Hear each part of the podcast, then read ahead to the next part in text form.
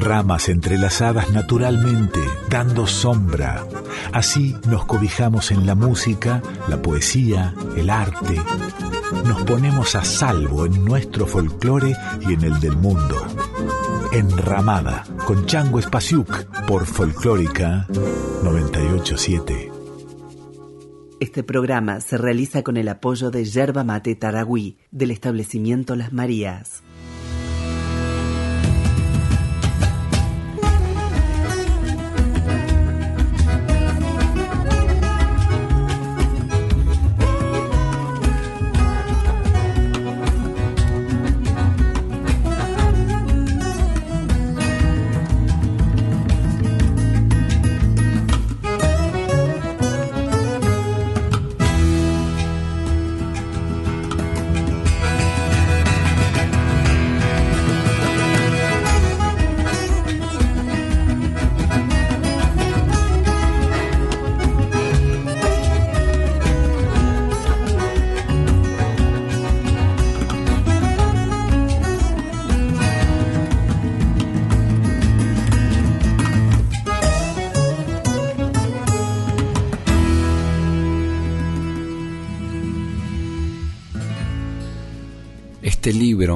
Ofrece una multitud de pequeñas historias que cuentan juntas una sola historia. Es una travesía por los temas más diversos, el amor, la infancia, el agua, la tierra, la palabra, la imagen, la música, el éxodo, el poder, el miedo, la guerra, la indignidad, la indignación, el vuelo.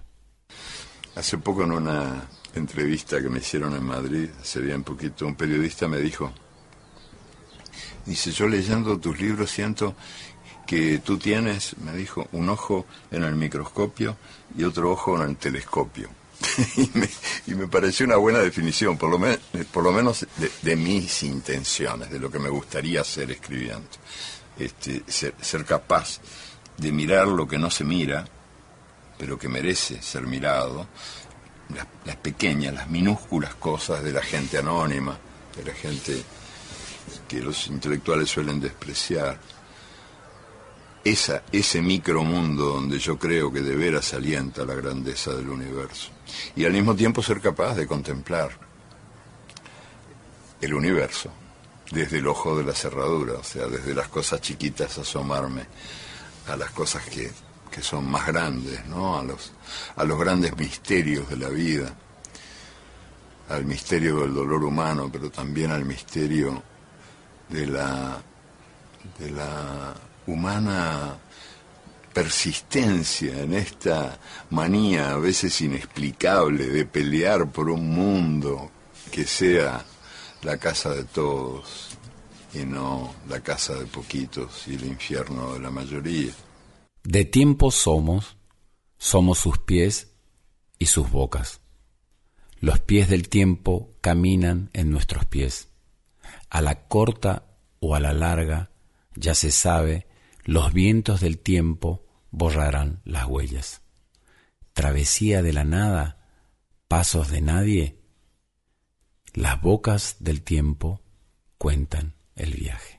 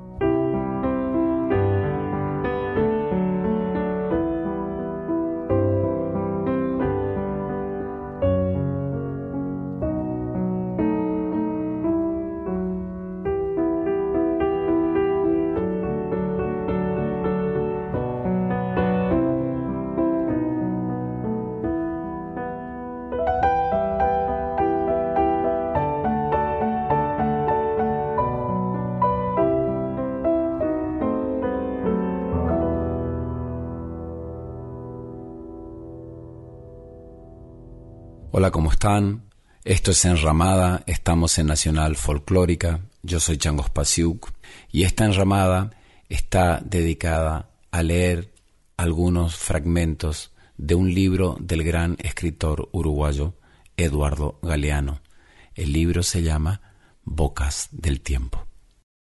Oriol Val, que se ocupa de los recién nacidos en un hospital de Barcelona, dice que el primer gesto humano es el abrazo. Después de salir al mundo, al principio de sus días, los bebés manotean como buscando a alguien.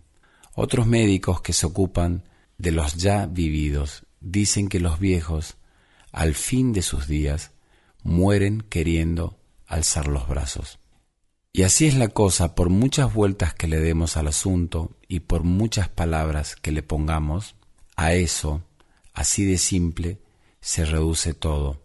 Entre dos aleteos, sin más explicación, transcurre el viaje. Una pareja venía caminando por la sabana en el oriente del África, mientras nacía la estación de las lluvias. Aquella mujer y aquel hombre todavía se parecían bastante a los monos. La verdad sea dicha, aunque ya andaban erguidos y no tenían rabo. Un volcán cercano, ahora llamado Sadimán, estaba echando cenizas por la boca. El cenizal guardó los pasos de la pareja, desde aquel tiempo a través de todos los tiempos.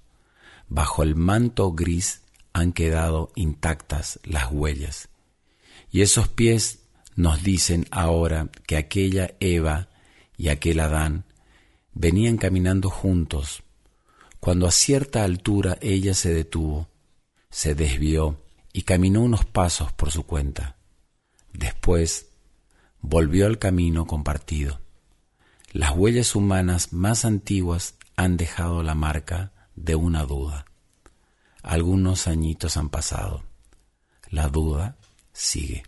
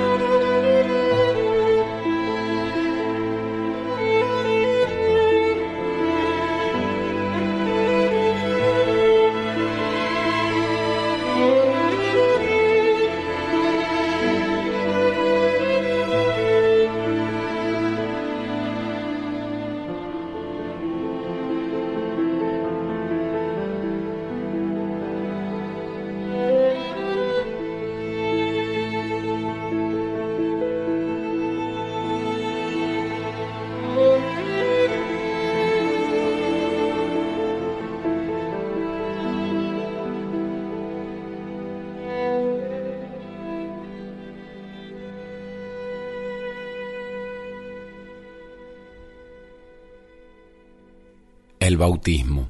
Una tormenta feroz estaba bombardeando la ciudad de Buenos Aires. El padre arrancó al bebé de los brazos de la madre, se lo llevó a la azotea y lo alzó, desnudito, en la lluvia helada, y a la luz de los relámpagos lo ofreció. Hijo mío, que las aguas del cielo te bendigan. El recién nacido se salvó, nadie sabe cómo, de morir de pulmonía. También se salvó de llamarse descanso dominical. El padre, anarquista, pobre y poeta, siempre perseguido por los policías y los acreedores, quiso llamarlo así en homenaje a esa reciente conquista obrera.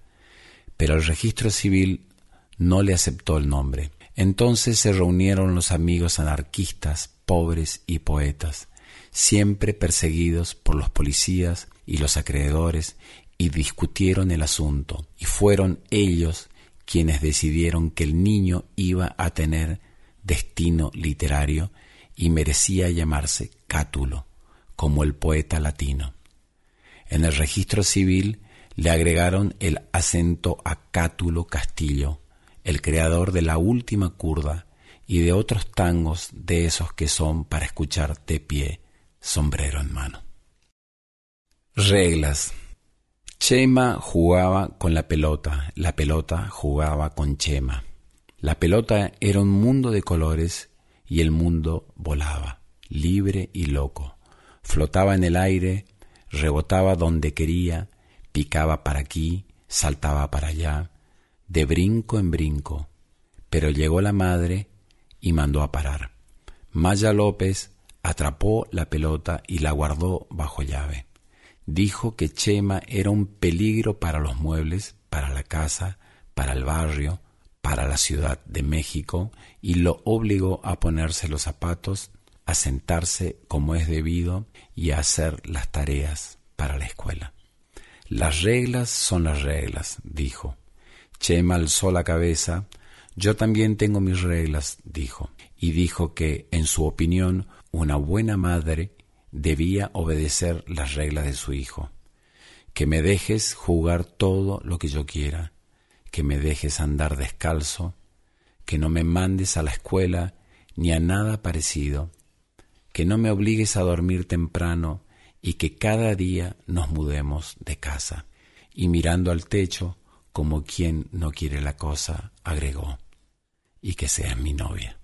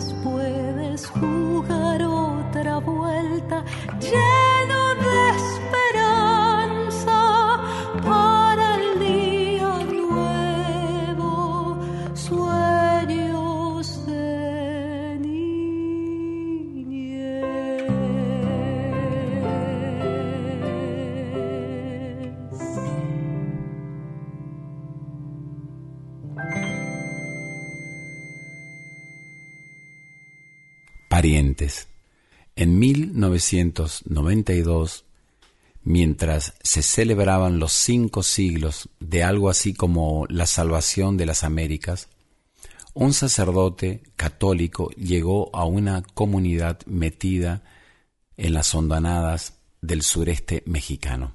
Antes de la misa fue la confesión. En lengua tojolobal, los indios contaron sus pecados. Carlos Lenkersdorf hizo lo que pudo traduciendo las confesiones, una tras otras, aunque él bien sabía que es imposible traducir esos misterios. Dice que he abandonado el maíz, tradujo Carlos. Dice que muy triste está la milpa, muchos días sin ir. Dice que ha maltratado al fuego, que ha aporreado la lumbre porque no ardía bien. Dice que ha profanado el sendero, que lo anduvo macheteando sin razón. Dice que ha lastimado al buey. Dice que ha volteado un árbol y no le ha dicho por qué. El sacerdote no supo qué hacer con esos pecados, que no figuran en el catálogo de Moisés. Vistos desde arriba, son todos enanos, y vistos desde abajo, todos gigantes. Hay que recuperar la visión horizontal, la solidaria, respetar a los demás, saber que por suerte somos todos diferentes en este mundo y que nadie tiene el derecho de imponer a los demás su propia verdad como si fuera la única verdad posible. Los alumnos. Si la maestra les preguntaba qué quieren ser cuando sean grandes, ellas callan y después, hablando bajito, confiesan ser más blanca, cantar en la tele, dormir hasta el mediodía, casarme con uno que no me pegue, casarme con uno que tenga auto, irme lejos y que nunca me encuentren. Y ellos dicen ser más blanco, ser campeón mundial de fútbol, ser el hombre araña y caminar por las paredes, asaltar un banco y no trabajar más, comprarme un restaurante y comer siempre, irme lejos y que nunca me encuentren. No viven a gran distancia de la ciudad de Tucumán, pero ni de vista la conocen. Van a la escuela a pie o a caballo, un día sí, dos no, salteado porque se turnan con los hermanos en el uso del único delantal y el par de zapatillas. Y lo que más preguntan a la maestra es ¿cuándo viene el almuerzo?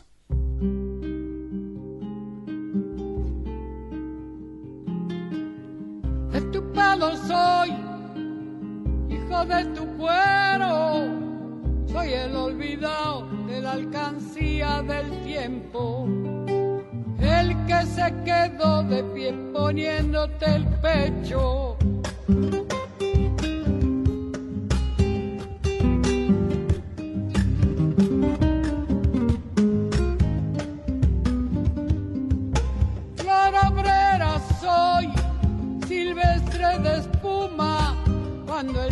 Se va, miro en las vías la luna.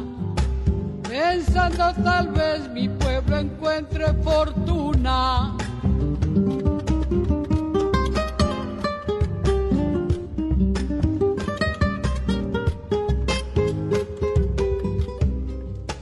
Mi bofe se hinchó cuando repartieron. De mí no se acuerdan, dicen que nunca me vieron. Que ya no tengo remedio. Soy el olvidado, el mismo que un día se puso de pie, tragando tierra y saliva. Camino hacia el sol para curar las heridas.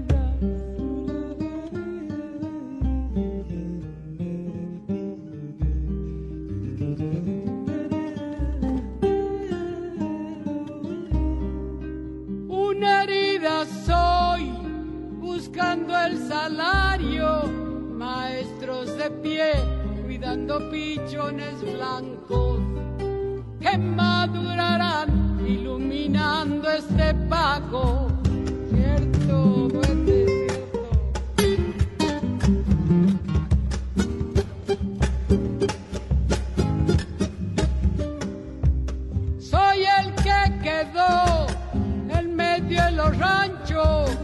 guacho del fiao, amate y guiso inventado. Hambre y rebelión fueron creciendo en mis manos.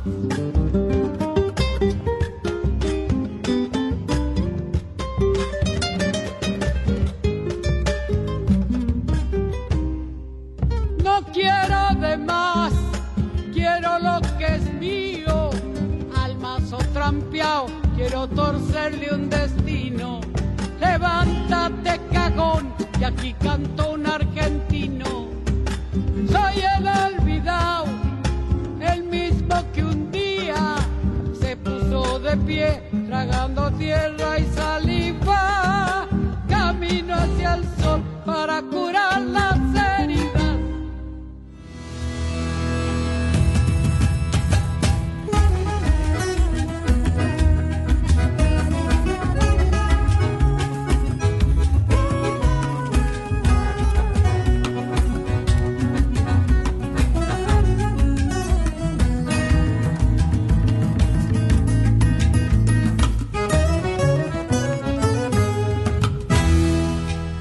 Esto es Enramada, estamos en Nacional Folclórica. En la edición están Diego Rosato y el Tano Salvatori. El productor general de la radio es Juan Sixto y la dirección es de Mavi Díaz. Quiero agradecer al director de Radio Nacional, Alejandro Paul Lezica, y a todo el equipo de la radio pública por permitirnos y darnos este espacio en el cual podemos desarrollar esta enramada de lecturas y de música tan diversa. Pueden dejar sus comentarios en arroba nacional folclórica 987 o en mi Instagram arroba changospasiuk o en mi Facebook arroba el y nos cuentan cómo se sienten acompañados por esta enramada y por esta lectura de este libro llamado Bocas del Tiempo de Eduardo Galeano.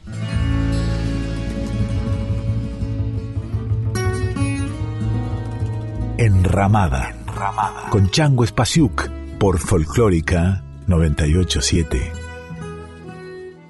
Este programa se realiza con el apoyo de Yerba Mate Taragüí del establecimiento Las Marías.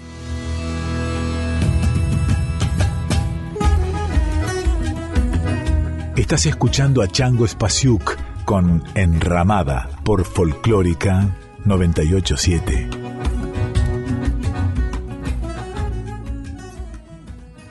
Yo nací a las 8 de la mañana y me acuerdo bien porque esa fue la única vez en que me desperté tan temprano.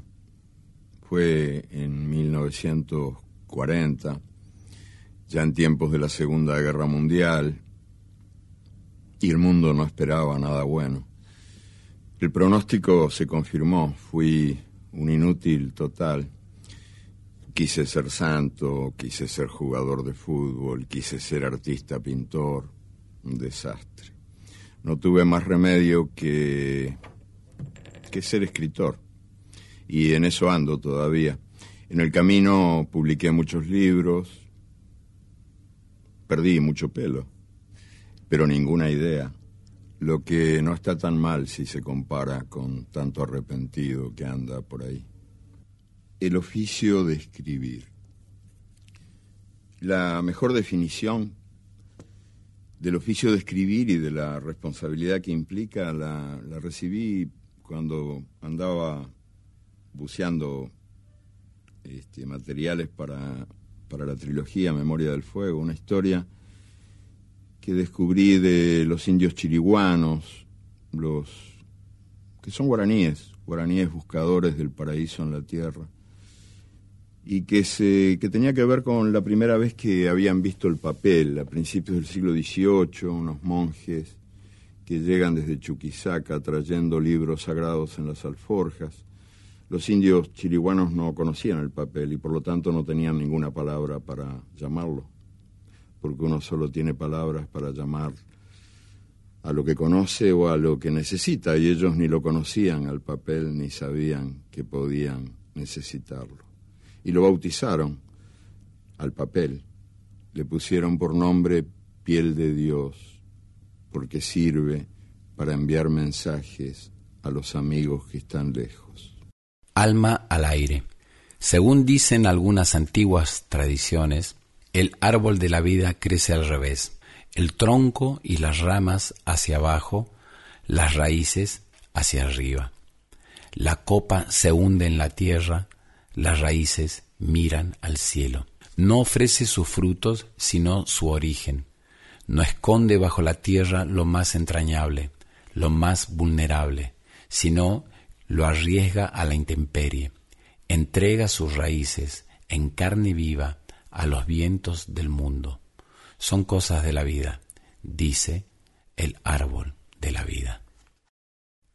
El jinco es el más antiguo de los árboles. Está en el mundo desde la época de los dinosaurios. Dicen que sus hojas evitan el asma, calman el dolor de cabeza y alivian los achaques de la vejez. También dicen que el ginkgo es el mejor remedio para la mala memoria. Eso sí que está probado.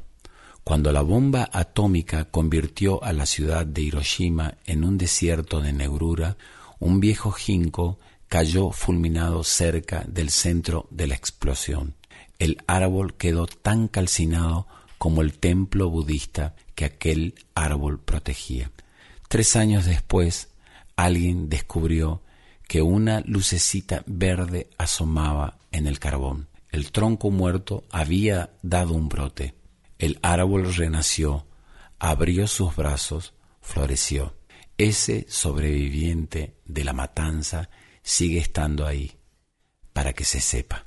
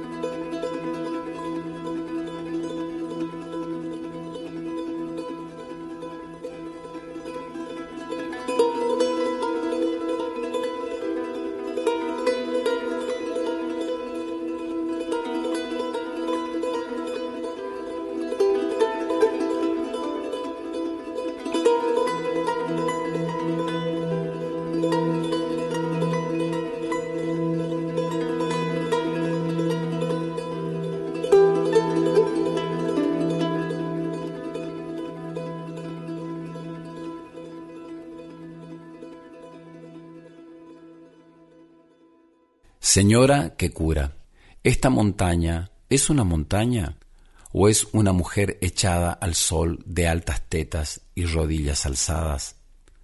En lengua de los navajos se llama dichiti. Las nubes le riegan el cuerpo curandero donde brotan las hierbas que dan a los enfermos remedio o consuelo. Sus entrañas son de piedra pómez, la empresa Arizona Tuflite le ha mordido durante años. Está en carne viva. Poca es la piel verde que le queda. Las enormes heridas se ven de lejos. Las excavaciones se multiplicaron desde que la moda mandó envejecer lo nuevo y se impusieron en el mercado los pantalones vaqueros gastados con piedra pómez. Pero también se multiplicaron las protestas y esta vez fueron un solo trueno. Unieron sus voces los navajos, los hopis, los gualapis, los dines, los sunis y otros pueblos tradicionalmente divididos por quienes sobre ellos imperan. Y la empresa tuvo que irse. Mientras el nuevo milenio nacía, los indios empezaron a curar a la mujer que los cura. Mapa del tiempo. Hace unos 4.500 millones de años, años más, años menos, una estrella enana escupió un planeta que actualmente responde el nombre de Tierra. Hace unos 4.200 millones de años, la primera célula bebió el caldo del mar y le gustó y se duplicó para tener a quien convidar el trago. Hace unos cuatro millones y pico de años, la mujer y el hombre, casi monos todavía, se alzaron sobre sus patas y se abrazaron, y por primera vez tuvieron la alegría y el pánico de verse cara a cara mientras estaban en eso. Hace unos cuatrocientos cincuenta mil años, la mujer y el hombre frotaron dos piedras y encendieron el primer fuego que los ayudó a pelear contra el miedo y el frío. Hace unos trescientos mil años la mujer y el hombre se dijeron las primeras palabras y creyeron que podían entenderse. Y en eso estamos todavía, queriendo ser dos, muertos de miedo, muertos de frío, buscando palabras.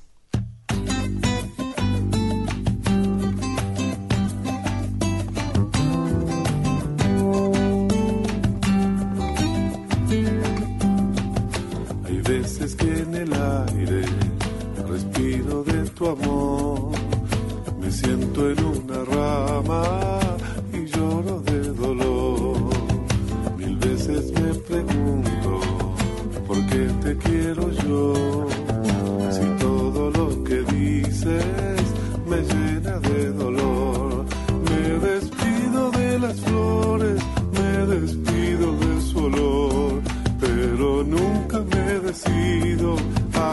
decirte adiós amor.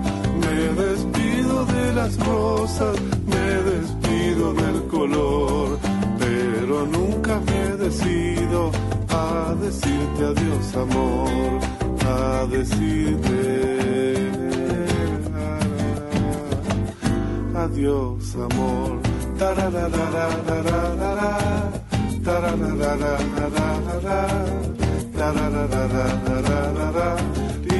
Hay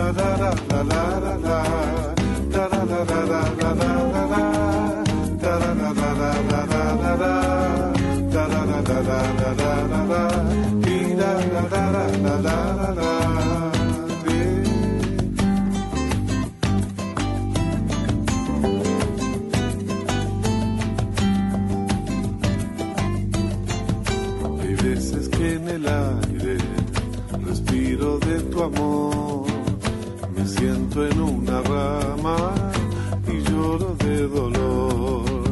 Mil veces me pregunto, ¿por qué te quiero yo? Si todo lo que dices me llena de dolor.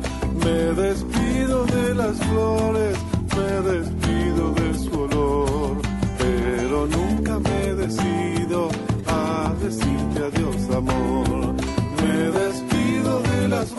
me despido de su olor, pero nunca me decido a decirte adiós amor, a decirte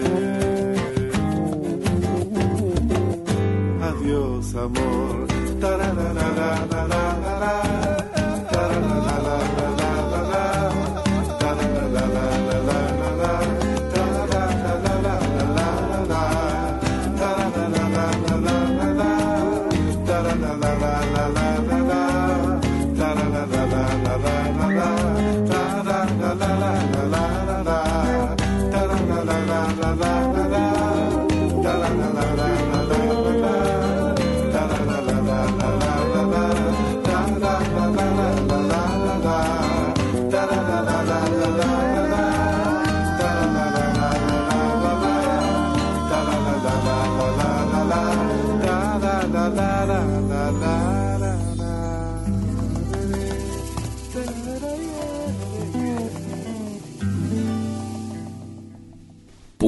De vista. En algún lugar del tiempo, más allá del tiempo, el mundo era gris. Gracias a los indios Ishir, que robaron los colores a los dioses, ahora el mundo resplandece y los colores del mundo arden en los ojos que lo miran. Ticlo Escobar acompañó a un equipo de la televisión que viajó al Chaco desde muy lejos para filmar escenas de la vida cotidiana de los Ishir. Una niña indígena perseguía al director del equipo, silenciosa sombra pegada a su cuerpo, y lo miraba fijo a la cara de muy cerca como queriendo meterse en sus raros ojos azules. El director recurrió a los buenos oficios de Ticio, que conocía a la niña y entendía su lengua. Ella confesó, Yo quiero saber de qué color ve usted las cosas. Del mismo que tú, sonrió el director. ¿Y cómo sabe usted de qué color veo yo las cosas? El piano. Cuando la ciudad de Tarija estaba habitada por 14.950 mandados y 50 mandones, la única mandona que no tenía piano era doña Beatriz Arce de Valdivieso. Un tío preocupado le envió desde París un Steinway de gran cola para que ella recuperara su color y su respiración y se dejara de vivir roja de envidia y ahogada en suspiros. Metido en un inmenso cajón, el piano viajó en barco, en tren y después en hombros. Fue cargado a pulso, Bolivia adentro, cuarenta peones se abrieron paso a través de las serranías, inventando puentes, escaleras y caminos con aquella mole encima. Cinco meses llevó el atroz subibaja por barrancones y quebradas hasta que por fin el regalo llegó sin un rasguño a la casa de doña Beatriz. No era un piano cualquiera.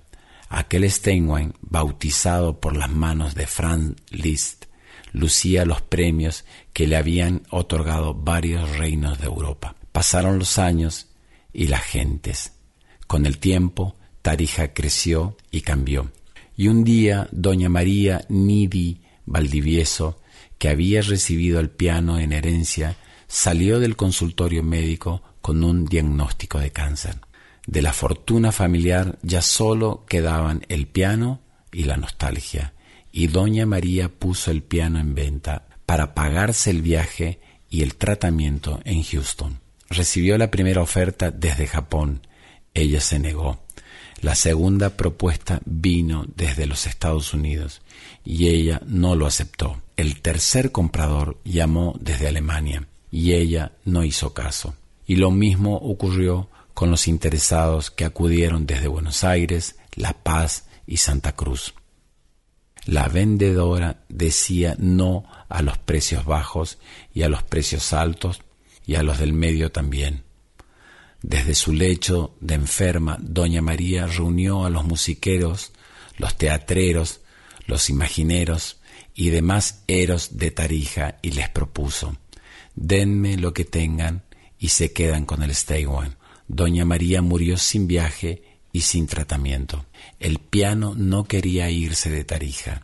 Allí había encontrado querencia, Allí continuaba prestando sus invalorables servicios en las veladas culturales, en las efemérides patrias y en todos los actos cívicos de la localidad.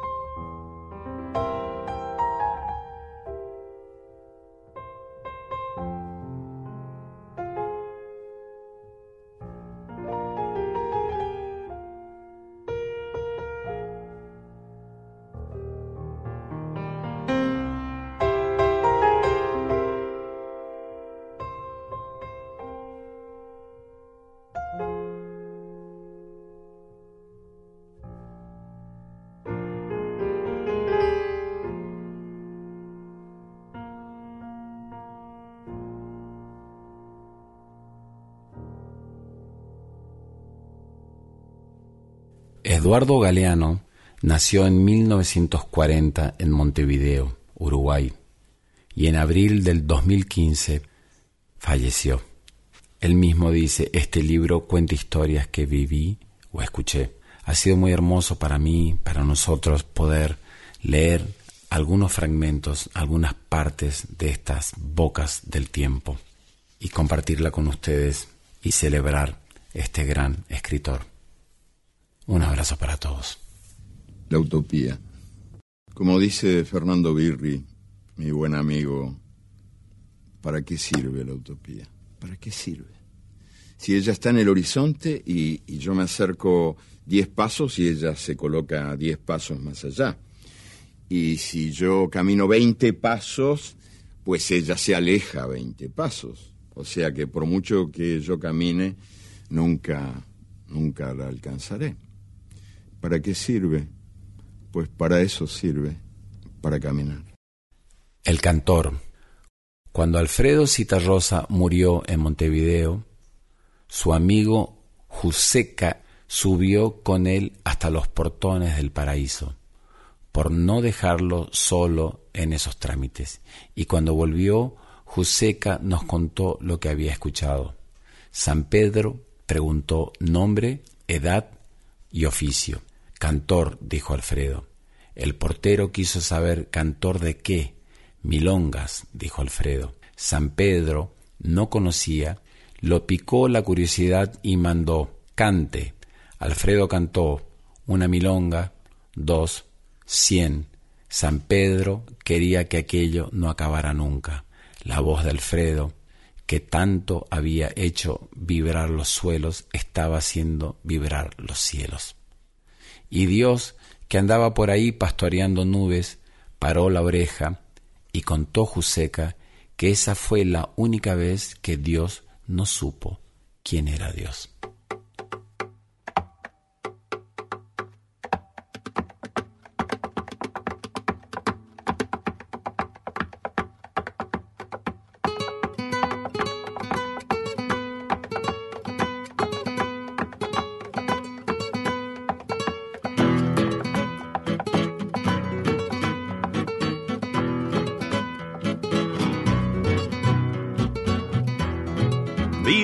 Soledad, póngase un poco a pensar.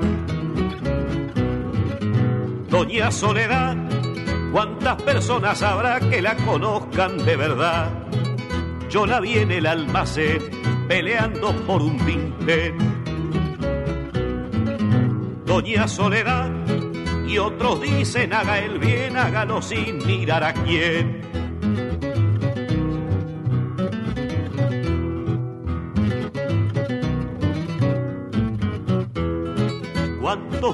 Tendrá sin la generosidad. Doña Soledad, con los que pueda comprar el pan y el vino nada más.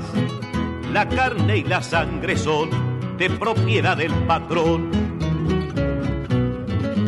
Doña Soledad, cuando Cristo dijo no, usted sabe bien lo que pasó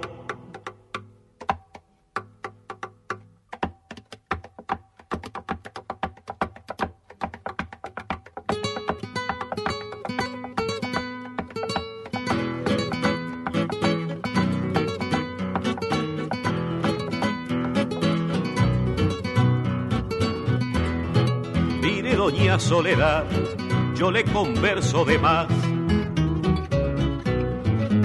Doña Soledad, y usted para conversar hubiera querido estudiar. Cierto que quiso querer, pero no pudo poder. Doña Soledad, porque antes de ser mujer ya tuvo que ir a trabajar. Mire, doña Soledad, póngase un poco a pensar Doña Soledad, ¿qué es lo que quieren decir con eso de la libertad? Usted se puede morir, eso es cuestión de salud. Pero no quiera saber lo que le cuesta un ataúd. Doña Soledad, hay que trabajar, pero hay que pensar, no se vaya a morir, la van a enterrar doña Soledad, hay que trabajar, pero hay que pensar, doña Soledad.